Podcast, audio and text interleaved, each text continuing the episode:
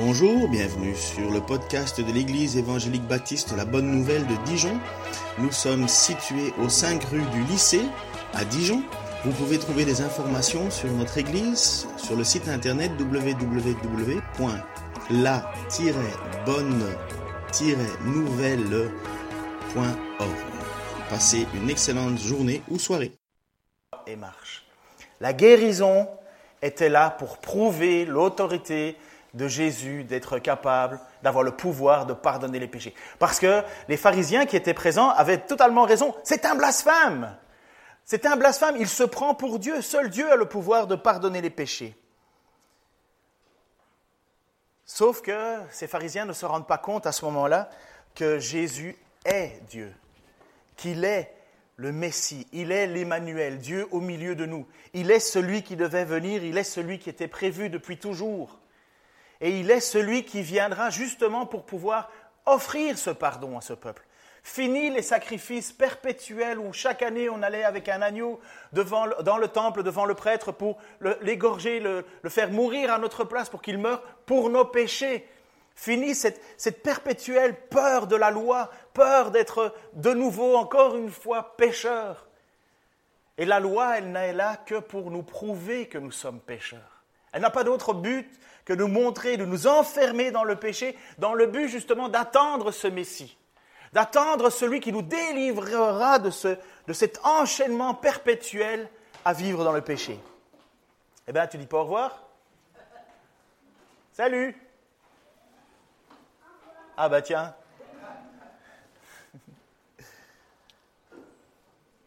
Et cette loi nous enfermait dans un péché récurrent.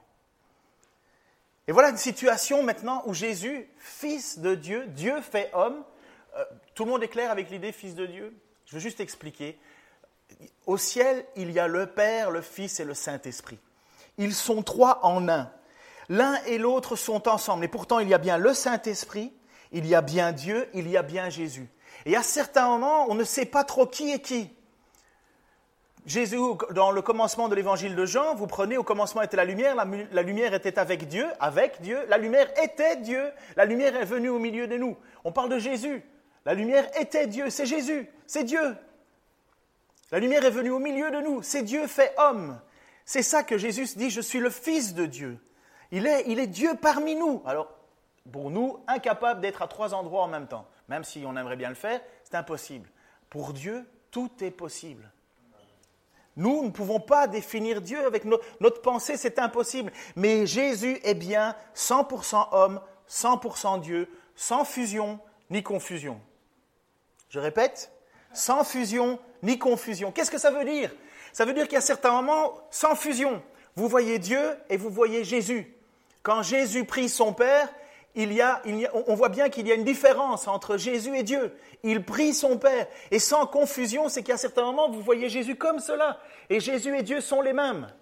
Et c'est ça qui est troublant. Alors quand on a les pharisiens qui sont là et qui disent, mais seul Dieu a le pouvoir de pardonner les péchés, ils ont totalement raison. Sauf que Jésus est Dieu. Il a ce pouvoir-là. Et voilà que Jésus fait, enfin Dieu fait homme, Jésus marche dans la ville. Il fait ce qu'il fait toujours. Il avance et il enseigne. Son ministère durera trois ou quatre ans. Sachez qu'on n'est pas trop, sûr de la, durée du ministère de Jésus, même si on dit toujours que c'est trois années, on n'est pas certain. Euh, Ce n'est pas ça qui importe. Mais pendant trois ans, Jésus est là, non pas pour guérir tous les problèmes de la terre. Il est là pour annoncer un message. Et ce message est prouvé par les guérisons qu'il fait, afin que vous compreniez que le Fils de l'homme a le pouvoir de de pardonner les péchés, je te le dis, prends ta natte, lève-toi et marche. Et maintenant, on a donc Jésus qui continue, si tu peux mettre l'image. Jésus qui, une nouvelle fois, Jésus s'en alla du côté du lac. C'est toujours autour du lac, euh, ah, j'ai oublié le nom, près des villes de Capernaum, le lac de Tibériade, merci, qui a encore un autre nom, je crois. Euh, lac de Galilée, non Il me semble. Hein ouais. Donc, euh, je n'étais pas bon en géo. Hein.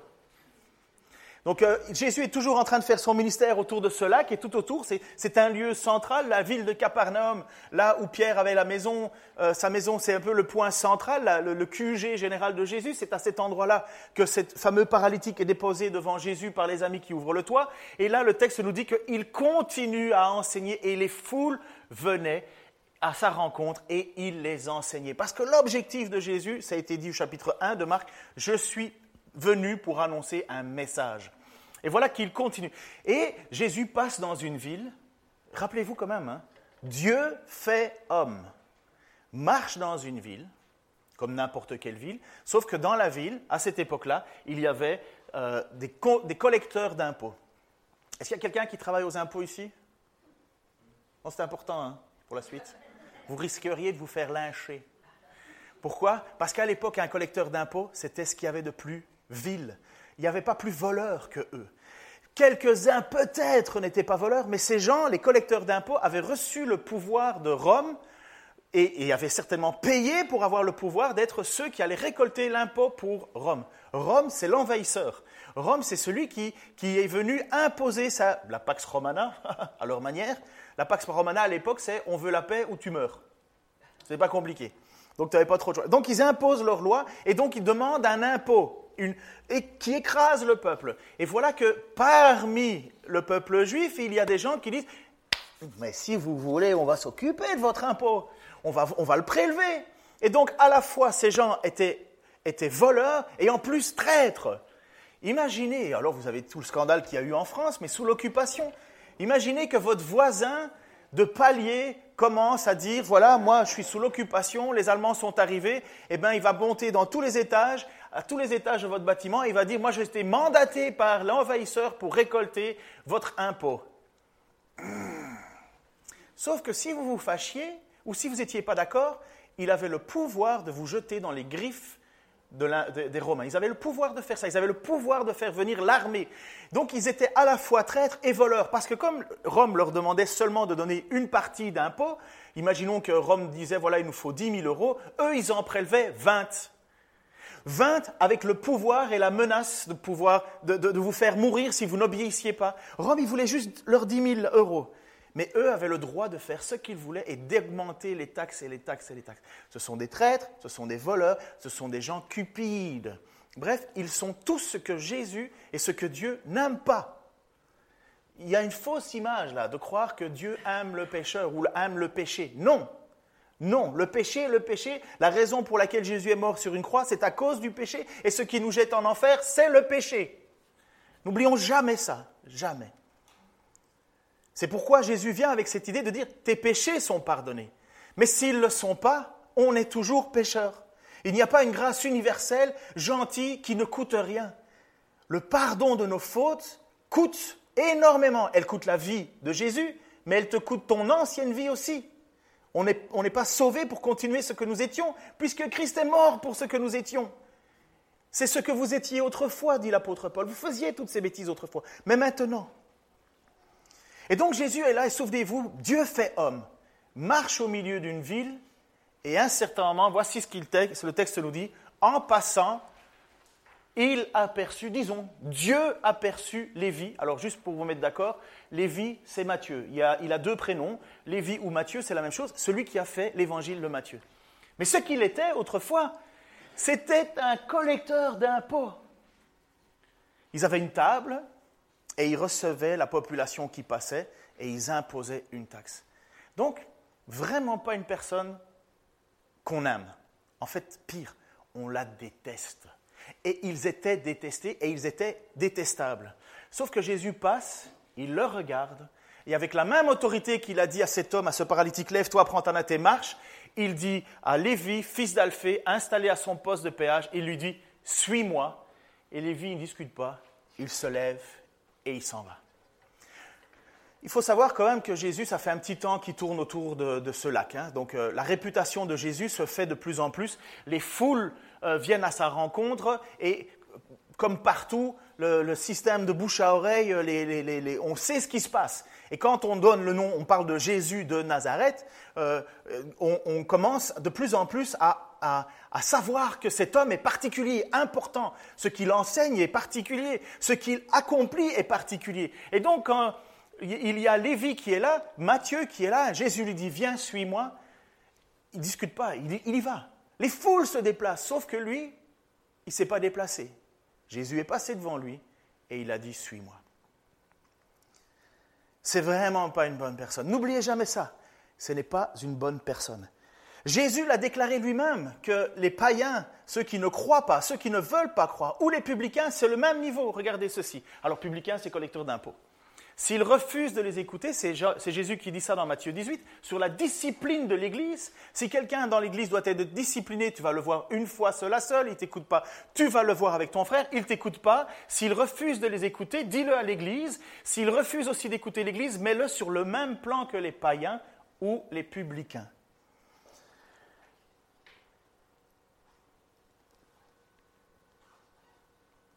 Jésus se tourne vers Lévi, le voit au travers la foule et lui dit Suis-moi. Mes amis, je vais vous faire une grande révélation qui va certainement pas vous étonner. Moi, je crois à l'élection. Je crois que ce n'est pas vous qui nous qui choisissons Dieu, c'est Dieu qui nous choisit. Et oh combien ça me rassure. Parce que sinon, ma relation avec Dieu dépend de mes efforts.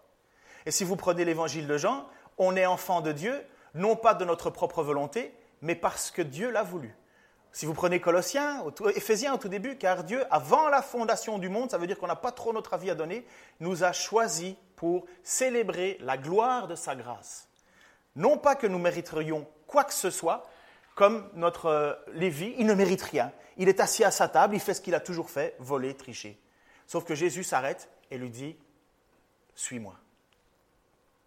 Si ça, ce n'est pas une élection, mais c'est important pour la suite et en même temps, je vous dirais que c'est très important pour la solidité de votre foi. Vous allez pourquoi, voir pourquoi, parce que je crois que ce texte met, tellement ça en lumière. Donc, Lévi ne discute pas, un personnage si différent, si magnifique, si extraordinaire, euh, pas besoin de grandes discussions, de grands discours, il y va, il y va. Et on ne parle pas vraiment de la vie de Matthieu euh, juste après. La seule chose qu'on voit, c'est que quelques temps après, quelques jours, quelques semaines, je ne sais pas, Matthieu décide de faire une fête. Waouh Non, Dieu n'est pas contre les fêtes. Matthieu organise une fête. Pourquoi il organise cette fête? Et ça, c'est euh, l'évangile de Luc qui nous parle, parce que ce passage qu'on prend est aussi bien dans Luc, dans Marc et dans Matthieu, ce qu'on appelle évangile synoptique. Il parle de, de mêmes histoires. Et donc, Luc nous parle aussi, Lévi organisa dans sa maison une grande réception en l'honneur de Jésus. De nombreuses personnes étaient à table avec eux et parmi elles, des collecteurs d'impôts. Quand un collecteur d'impôts organise une fête, à votre avis, qui vient? D'autres collecteurs d'impôts, exactement. Il y a en fait dans cette maison tout ce que nous pourrions appeler le rebut de la société. Tout ce que finalement nous ne voudrions pas nous associer. Matthieu est touché par Jésus. Enfin, Matthieu et Lévi, hein, vous avez compris que Lévi Matthieu, c'est la même chose. Hein. Matthieu est touché par Jésus et il invite ses amis, il invite ses autres connaissances en, en faisant une fête en l'honneur de Jésus. Ça, c'est la réalité d'une vie chrétienne. Vous savez que quand on est jeune converti, on est tout feu, tout flamme. Et on invite nos amis parce que, qu'est-ce qu'on fait? On a découvert un trésor et on veut faire connaître ce trésor. Et on veut inviter nos amis et on veut leur dire, mais viens, viens, écoute, on va faire une fête en l'honneur de Jésus, ou bien, bien savoir, nous, ce que l'on fait aujourd'hui, c'est qu'on les invite à l'église et on, est, on, a envie de partager cette foi. Et au fur et à mesure où on devient plus âgé ou dans, la foi, eh bien, on perd cette flamme. C'est dommage. C'est dommage, mais moi, je pense que c'est lié à notre mauvaise conception de ce que c'est que Dieu, de qui est Dieu. Dieu se fait inviter dans une maison de pêcheurs, dont une maison de pêcheurs l'invite pour être honoré. Dieu fait homme, Jésus est invité, et plutôt que de dire poup, il y aura qui? Ah, Non, non, pas lui. Non, cette maison grouille. Apparemment, Luc, euh, euh, euh, Matthieu, Lévi, a de l'argent parce qu'il est capable d'inviter du monde. On n'avait pas tous une grande maison à l'époque, mais comme apparemment son, business était florissant, il avait une grande maison, donc il fait un grand banquet, il invite tous ses amis. Et Jésus, il y va. Dieu fait homme, il y va.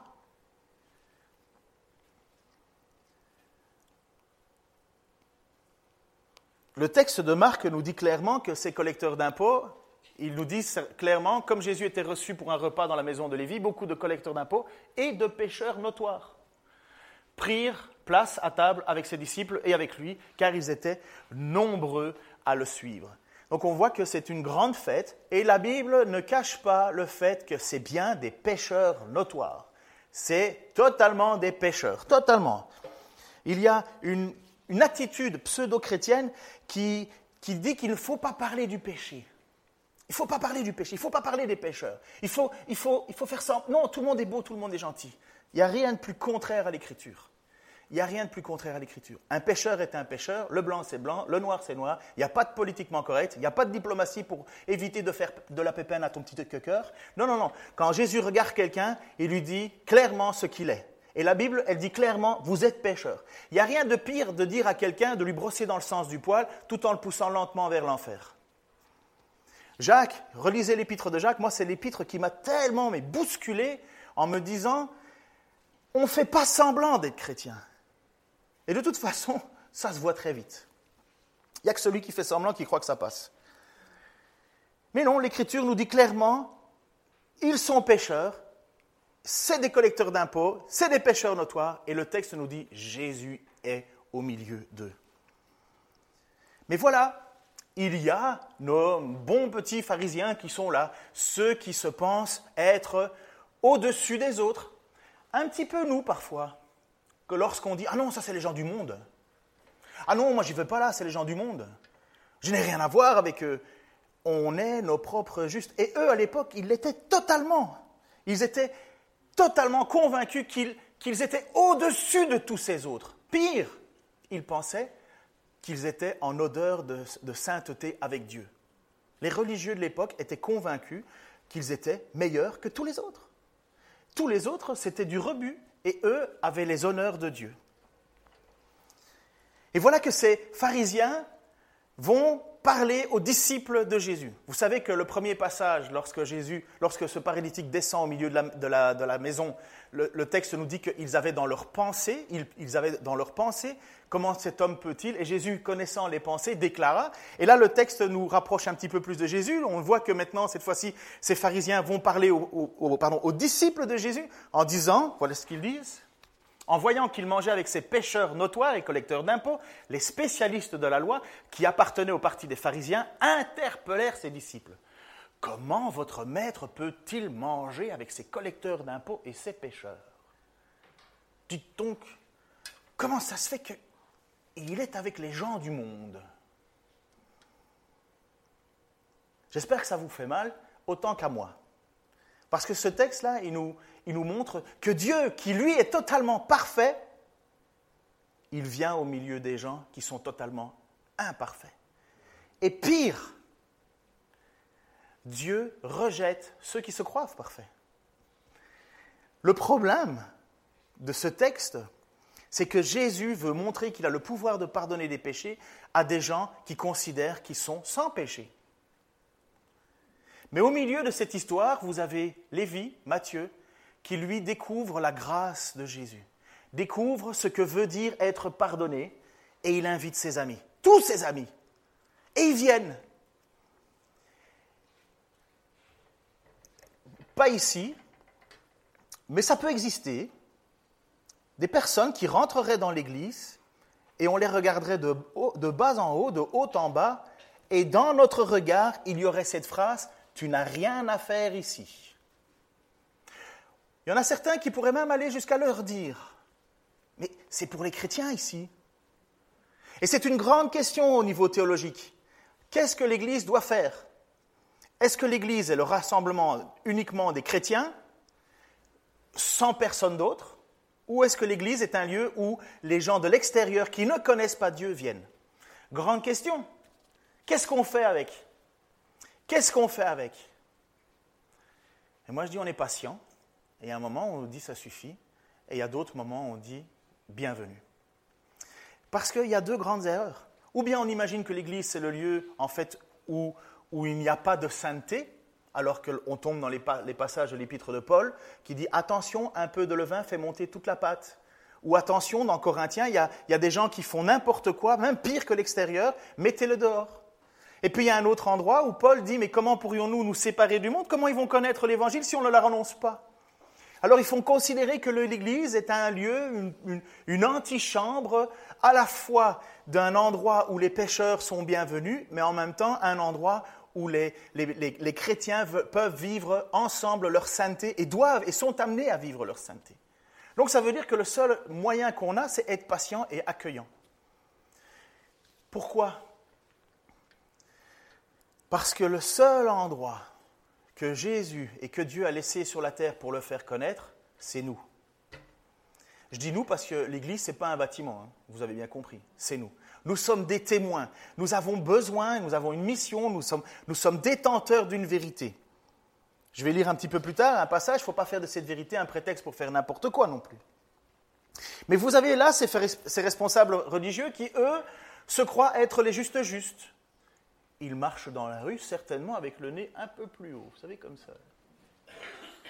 Et ils ne peuvent pas imaginer que ce maître, Jésus, soit au milieu de tous ces gens mauvais. Pour eux, c'est un énorme scandale.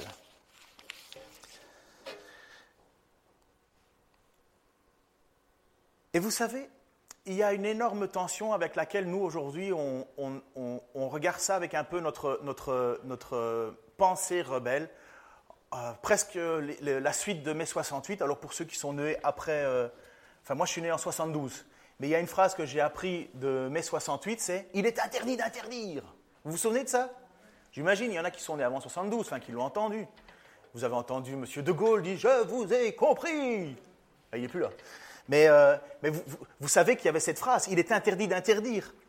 Et quelque part, on relativise, on tout. Et après ça, on a commencé à, à voir un Jésus baba cool. C'était Jésus qui fumait des joints avec toi. C'était Jésus qui faisait des pique-niques avec euh, tout le monde à poil. Et on avait fait le Jesus Freak et, et on faisait Jésus était le gars le super cool. C'est lui qui doit venir à ma fête. C'est lui qui. C'est mon pote. Tu comprends, Jésus, c'est mon pote.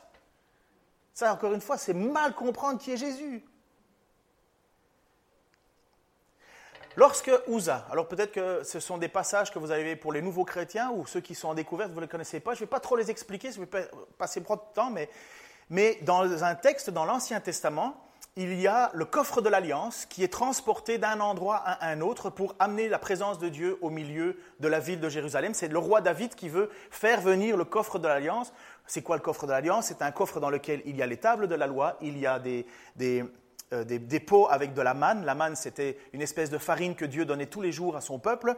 Et il y a le, bâton d'Aaron, qui était le bâton qui, qui, symbolisait l'autorité de Dieu. Donc, on, a ces reliques dans un, dans un grand coffre, et ce coffre était la présence de Dieu. Lorsque Moïse parlait avec Dieu, il parlait en face du coffre, puisque la voix de Dieu sortait de ce coffre. C'est pas que Dieu était enfermé dans une boîte, vous avez bien compris. Hein mais c'était un lieu de rencontre. Et à un certain moment, on transporte cette arche de l'alliance, David transporte cette arche de l'alliance, et l'arche, les bœufs passent dans une espèce de, nid de poule, mais à mon avis, un nid de poule à l'époque, ils étaient plus grands que nous, et, euh, l'arche de l'alliance fait, fait, mine de tomber, et un homme, certainement bon, met sa main contre le coffre pour éviter que le coffre ne tombe par terre, bam, tué, par Dieu. David, qui était tout joyeux de faire venir ce coffre au milieu de, sa ville, se dit Oh là là là là là La présence de Dieu est plus grave que ce que je croyais. Ce n'est pas juste des bons sentiments et oh yolé, yolé, Dieu est avec nous. Non, non, non, regarde, il y a quelqu'un qui vient de mourir là, il est allongé, foudroyé par Dieu. Ça veut dire qu'il y a quelque chose qui n'a pas été fait comme Dieu voulait. Je vous passe les détails, mais David a refait venir le coffre de l'Alliance de la manière dont Dieu voulait et tout s'est bien passé. Il y a un autre passage. Dans le, dans le livre maintenant des livres des actes, donc là on est, on est dans le Nouveau Testament, après Jésus, vous avez deux personnes qui, qui veulent, enfin c'est l'époque où ils étaient moins pingres que nous, ils mettaient tout leur argent en commun. Pourquoi? Parce qu'ils étaient dans une situation où il y avait énormément de persécutions et chacun, et celui qui avait une maison la vendait, mettait à part et compagnie, compagnie. Enfin bref, c'est une autre période aussi. Et là, il y a deux personnes, il y a un couple qui ont décidé de vendre leur maison à un certain prix. Sauf qu'ils veulent mentir à Pierre. Et ils arrivent devant le, Pierre, hypocrite, magnifique et joyeux, en disant Voilà, nous avons vendu notre maison et nous apportons l'argent pour l'Église. À la limite, j'aurais presque entendu Nous avons apporté de l'argent à l'Église, hein? Et là, Pierre dit Mais vous avez menti au Saint-Esprit. Vous avez menti au Saint-Esprit. Vous, avez, vous, avez vendu, vous aviez vendu. ils avaient menti sur le montant. Et Pierre leur dit Mais vous auriez pu Donnez ce que vous vouliez, mais arrêtez de mentir. Pourquoi est-ce que vous mentez au Saint-Esprit? Pam Il meurt. Sa femme arrive juste après. Elle dit, est-ce que c'est le Pierre interroge en disant, c'est bien à ce montant-là que vous avez demandé Oui, oui, oui c'est bien à ce montant-là. Pam Elle meurt. Qu'est-ce que le texte nous dit? Une grande crainte s'empara de l'Église et les apôtres accomplissaient beaucoup de miracles et ainsi de suite. On ne prend pas ni Dieu ni le Saint-Esprit à la légère. Heureusement que Dieu n'agit plus encore en ce moment, enfin, a décidé de ne plus agir de cette manière-là, parce que je pense qu'on aurait quand même pas mal de morts dans nos rangs. Et en même temps, une église bien plus.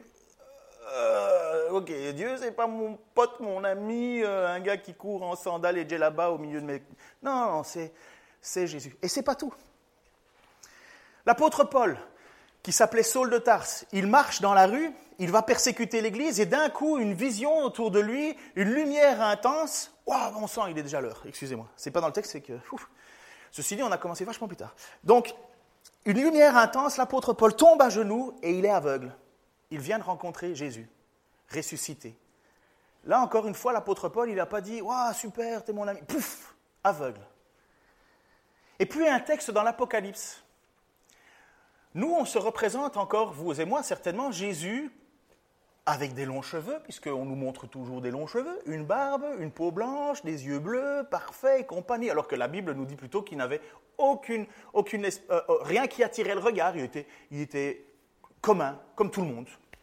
Et voilà que l'apôtre Jean, qui a marché avec Jésus, qui est quand même son disciple, c'est quand même pas rien, c'est un apôtre, c'est lui qui a vécu le plus longtemps, et lorsqu'il rédige le livre de l'Apocalypse, il se trouve transporté par Dieu. Et voilà, le texte dit, le jour du Seigneur, l'Esprit de Dieu se saisit de moi, et j'entendis derrière moi une voix forte, pareille au son d'une trompette. Elle disait, inscris dans un livre ce que tu vois et envoie-le à cette église. Éphèse, Smyrne, Pergame, Thyatire, Sardes, Philadelphie, Laodicée. Je me retournais, donc Jean dit, je me retournais pour découvrir quelle était cette voix. Et l'ayant fait, voici ce que je vis. Il y avait sept chandeliers d'or, et au milieu des chandeliers, quelqu'un qui ressemblait à un homme.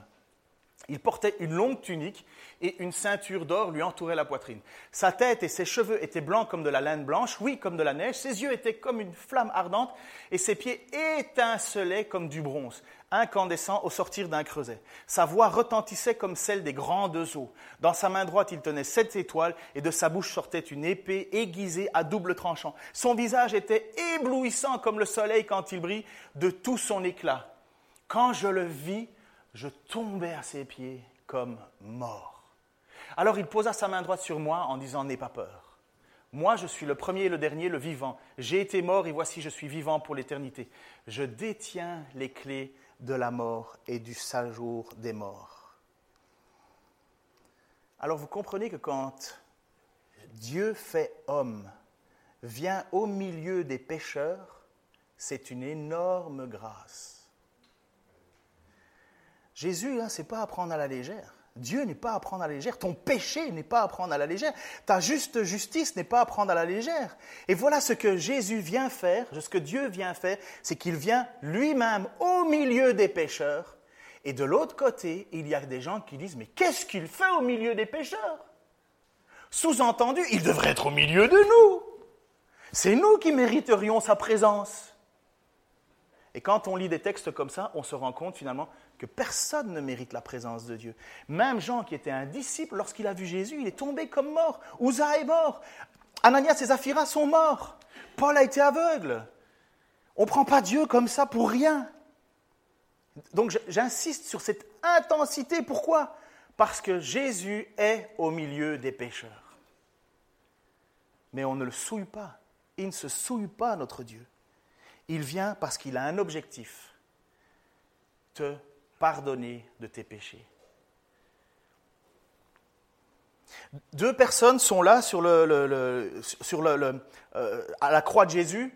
et il se moque, tout le monde se moque autour de Jésus. Et Jésus est pourtant là, accroché à la croix. Et il y en a un des deux qui dit, mais l'autre dit des reproches en disant, tu n'as donc aucun respect pour Dieu.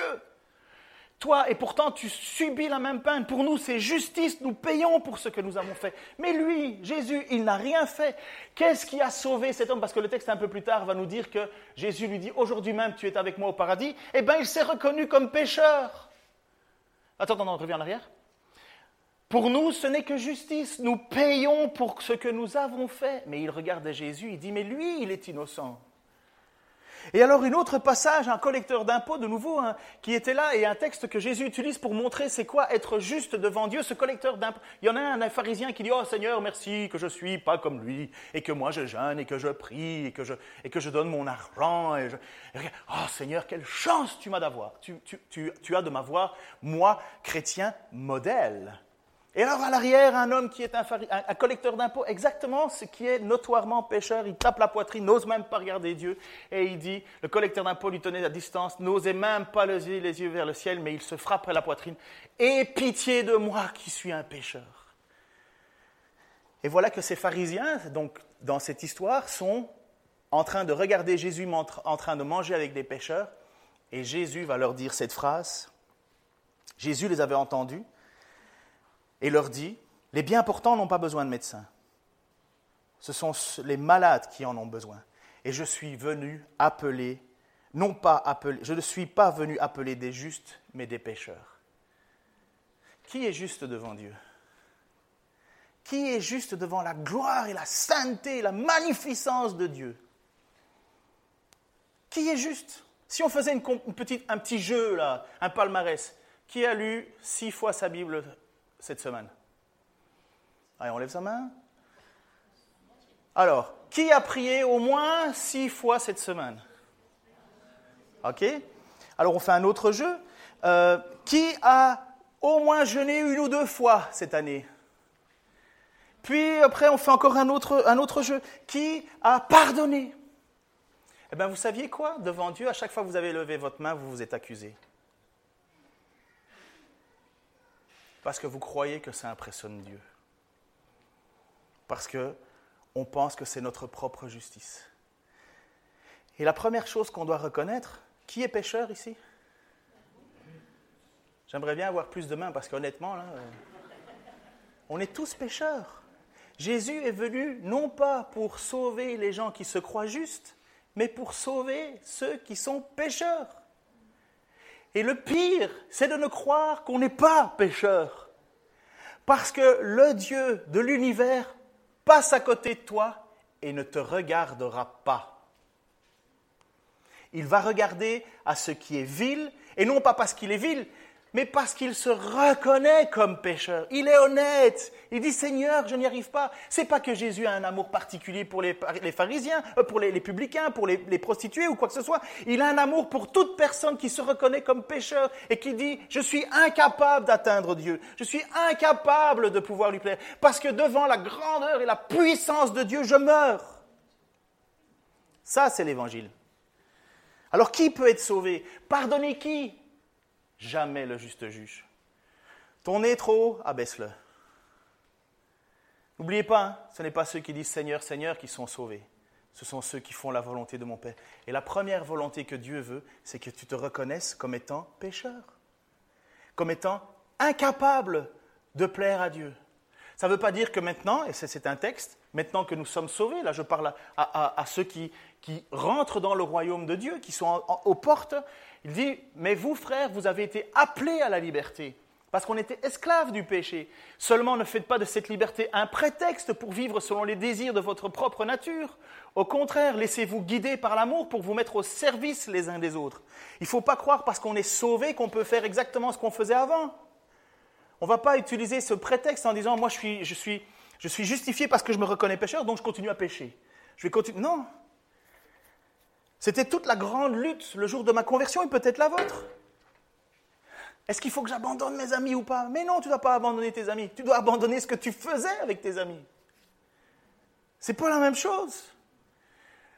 Et, Dieu, et le monde a mille fois besoin de gens comme nous qui, allons dans des fêtes, qui sommes présents parce que les pécheurs, par définition, ne viendront pas naturellement ici. Je prends ton exemple, ça va peut-être te mettre. Alexis invite son copain euh, Aurélien. Non, d'abord Michael, on va commencer Michael. Vous connaissez son témoignage. Michael, il vient ici à l'église parce que sa mère l'invite et ainsi de suite. Il ne sait pas trop ce qu'il va faire à l'église. Il rentre, il est touché. Est-ce que vous croyez qu'on chante aussi bien que les chœurs de l'armée russe? Non, hein. mais pourtant il pleurait en écoutant les chants. Il invite son frère en disant Viens voir ce que j'ai vécu. Son frère arrive. Qu'est-ce qu'il fait? Il entend les chants il entend un chant avec, euh, euh, Cyril qui fait euh, avec, ah, le, jour du concert de Mick. Il est touché. Eh, de vous à moi là, Cyril, c'est pas MC Solar. Hein ok? Mais il est touché. Il est touché, il reconnaît son état de pécheur. Il invite son ami, son ami arrive, Aurélien, il est touché. Est-ce que c'est de nous? Non. Ils ont goûté à la grâce de Dieu. C'est de l'élection. Il y en a plein qui sont venus aussi parmi nous, ils sont repartis. Ça ne dépend pas de nous. C'est Dieu qui fait grâce. Nous sommes aujourd'hui ces témoins, nous sommes aujourd'hui ces gens-là. Et j'aimerais bien juste faire cet appel alors à ceux qui voudront faire euh, l'étude, euh, faut que j'arrête, l'étude avec nous. Euh, les musiciens, les chanteurs, la bande sonore, tout est prêt? Oui, ma femme et ma fille. OK. Et, et au moins, tu es là. je, voudrais vous inviter, pour tous ceux qui ne connaissent pas encore l'Évangile ou qui s'approchent, Parfois, vous croyez qu'on n'est pas assez bon pour être sauvé. Ah, je suis pas encore assez bon pour me faire baptiser. Euh, dans la Bible, baptême, sauvé, c'est la même chose. Hein. Normalement, quand on est, on est sauvé, on se fait baptiser. Et quand on se fait baptiser, c'est qu'on pense être sauvé. Ça veut dire, c'est pas forcément sûr. N'importe qui peut aller dans la baignoire et n'avoir aucune relation avec Dieu. Mais quand on a une relation avec Dieu, on se fait baptiser. Et moi, je vous invite, je vous invite à aller plus loin. Si vous êtes ici et que vous ressentez quelque chose, c'est que Dieu vous appelle. Jésus a appelé Matthieu et Matthieu est devenu un apôtre. Et Matthieu a une vie changée alors qu'il était collecteur d'impôts, qui volait les gens. Matthieu a une vie totalement changée. Il a donné sa vie pour les autres. Et chaque jour, lorsque vous lisez votre Bible, surtout ceux qui ont levé la main en disant je l'ai dit six fois, vous lisez l'histoire de Lévi transformée. Seigneur, je te remercie pour ta grâce, ton amour envers chacun d'entre nous et envers moi en premier. Tu es le Dieu, Seigneur, que je ne pourrai jamais, jamais remercier à la hauteur de ce que tu as fait pour moi. Seigneur, certainement parmi nous ici, ce matin, il y a des personnes qui se sentent pas à la hauteur, qui pensent qu'ils ne méritent pas autant d'amour et de grâce d'un Dieu si puissant, si fort. Seigneur, et pourtant, oui, c'est toi qui es venu dans leur vie. Et tu veux les arracher, Seigneur, au péché. Tu veux les arracher à tout ce qui les tient, à tout ce qui les tient captifs, Seigneur. Père, il n'y a rien d'autre que de plus important pour toi qu'une âme sauvée. Seigneur, je te prie aussi pour nous, pour nous qui sommes plus anciens dans la foi, que nous puissions revenir à nos premiers amours, à cette foi simple, cette foi qui a envie de faire connaître le don de la grâce. Je te prie, Seigneur, pour ceux qui, qui se cherchent. Seigneur, nous savons que s'ils entendent ta voix, c'est que tu les as appelés. Rassure leur cœur. Donne-leur une direction, Seigneur, ton chemin, notre destin. Et je te prie, Seigneur, pour les propres justes, ceux qui se croient être au-dessus des autres. Seigneur, humilie-les, afin qu'ils ne soient pas privés de ta gloire le jour où tu reviendras. Seigneur, quelle tristesse le jour où il y aura des pleurs et des grincements dedans, parce que nous nous serions reconnus, soi-disant, comme supérieurs aux autres. Nous plierons tous le genou, et moi en premier, Seigneur parce que je sais que je ne mérite rien et que tout est grâce, parce que tu es venu pour sauver des pécheurs. Dans le nom de Jésus-Christ. Amen.